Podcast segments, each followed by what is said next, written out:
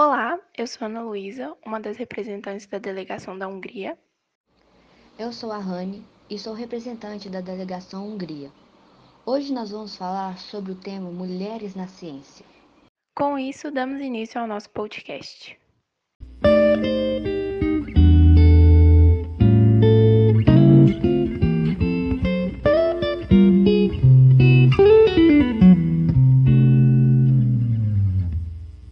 Há cerca de 3,7 bilhões de mulheres no mundo, o que equivale a 49,56% da população. Apesar disso, no mundo da ciência não passam de 28%. O problema é que, em alguns casos, entre a escola e a vida profissional, as mulheres são escanteadas do ambiente científico. Até mesmo as que seguem carreira na área enfrentam desafios de se manter nela. Uma pesquisa divulgada pela Calist mostrou que as mulheres em indústrias científicas têm maior probabilidade de trocar de área do que os homens. As desigualdades entre homens e mulheres ainda persistem no meio acadêmico. Essas desigualdades podem ser observadas quando analisamos diferentes aspectos, tais como produção científica e números citados em artigos científicos. Homens tendem a publicar duas vezes mais do que as mulheres. Consequentemente, os artigos escritos por homens são mais citados do que os escritos por mulheres. Essa disparidade pode ter efeitos nas carreiras das cientistas, já que o reconhecimento profissional da área é medido pela produtividade científica.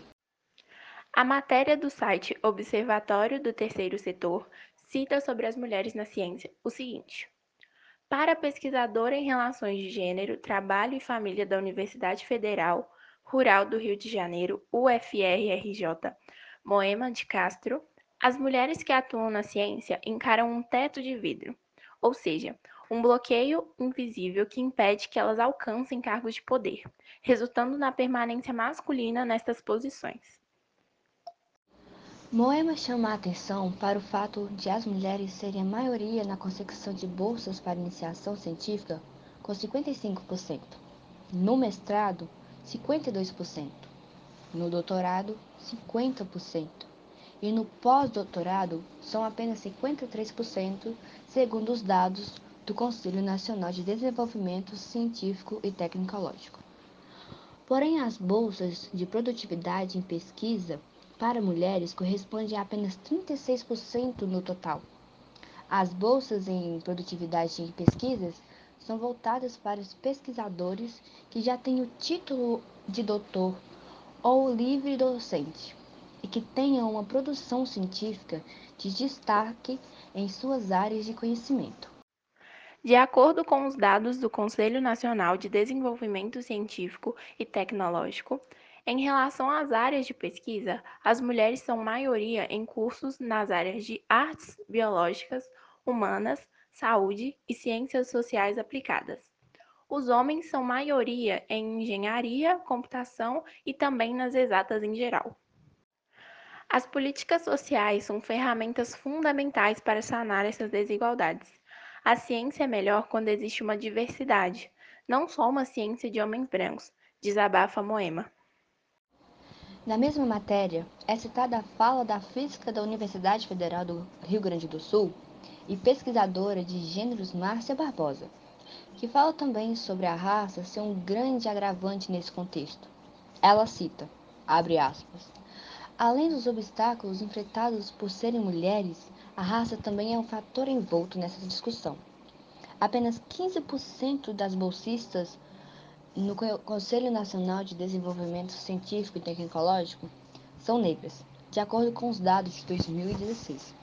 E apenas 3% das bolsistas de produtividade de pesquisa são mulheres negras. Segundo o Censo da Educação Superior de 2016, apenas 0,04% dos docentes de pós-graduação no país são mulheres negras. Somando o número de mulheres pretas e pardas que possuem o doutorado, o total não chega nem nos 3%. O censo ainda expõe o início dessa diferença. Na graduação, as mulheres negras correspondem a 6% dos alunos matriculados entre 20 e 24 anos. Em contrapartida, as mulheres brancas representam cerca de 40%. De acordo com a matéria do blog Profissão Biotech, apesar dos grandes avanços obtidos nos últimos séculos, as mudanças são lentas e a disparidade entre homens e mulheres persistem no mundo todo, inclusive na ciência. De acordo com o Unesco, as mulheres representam atualmente apenas 30% dos pesquisadores no mundo todo, e os números do Prêmio Nobel são muito claros. Desde 1901, dos 904 cientistas premiados, apenas 51, ou seja, 5,6%, são mulheres. Em algumas áreas de conhecimento, a diferença entre homens e mulheres no âmbito científico começa ainda na infância, quando os estereótipos de gênero ditam comportamentos e brincadeiras infantis. De maneira geral, meninos são muito mais introduzidos a brincadeiras de experimentação, enquanto as meninas são estimuladas ao cuidado e humanização. Assim, a soma de todas essas experiências e concepções equivocadas sobre gênero influenciam os interesses de crianças ainda muito jovens. Em um estudo publicado em 2017 na Science, uma das revistas de maior prestígio científico, sugere que as noções de genialidade relacionadas ao gênero são adquiridas muito cedo e apresentam um efeito imediato sobre o interesse da, da criança. Este estudo mostra que meninas de apenas 6 anos tendem a associar habilidades intelectuais como um estereotipo masculino, acreditando que elas e outras meninas não são tão brilhantes ou geniais quanto os meninos. De acordo com o projeto Parent and Science, a maternidade teve impacto negativo na trajetória profissional de 81% das mães cientistas. A diminuição da produtividade acadêmica decorrente da chegada de um filho dificulta a obtenção de financiamentos. E a ausência de financiamentos, por sua vez, provoca a redução da produtividade científica.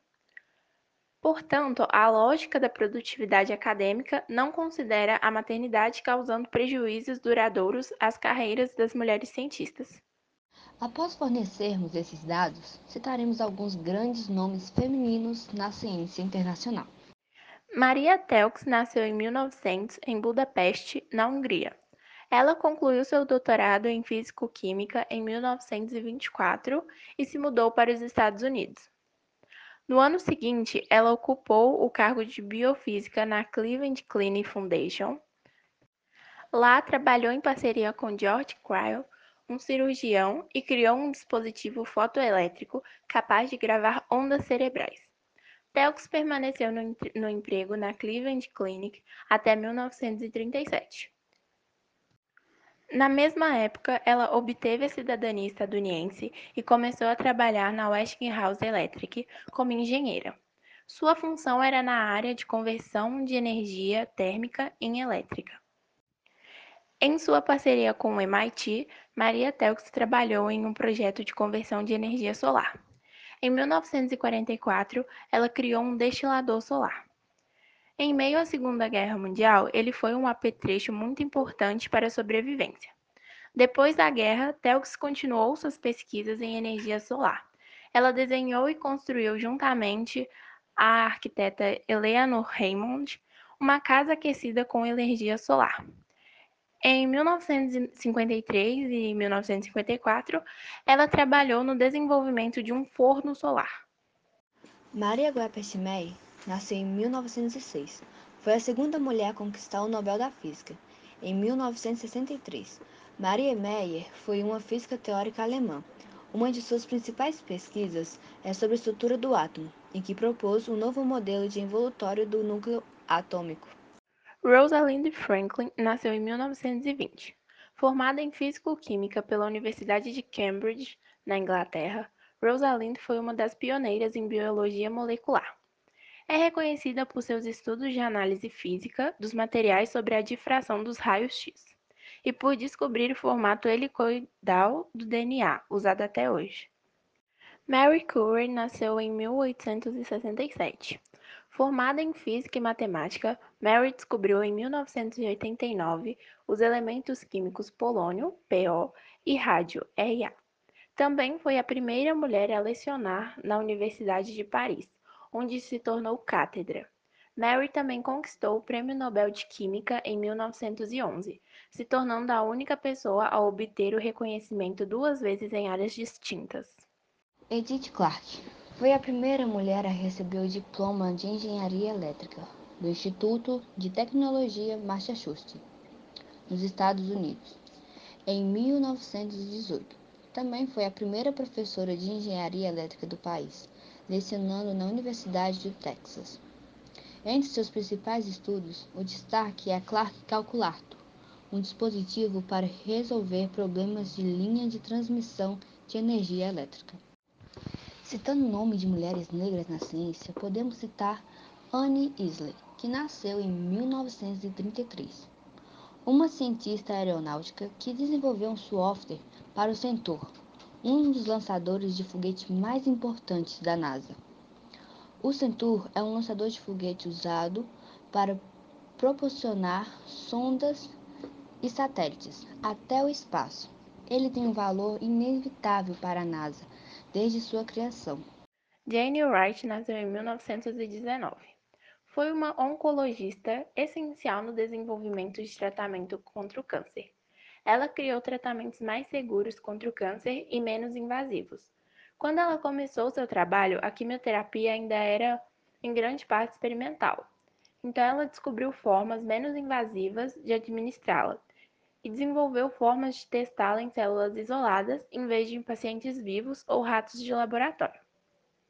Mae Jemison nasceu em 1956, física, engenheira e astronauta, e foi a primeira mulher negra a viajar para o espaço.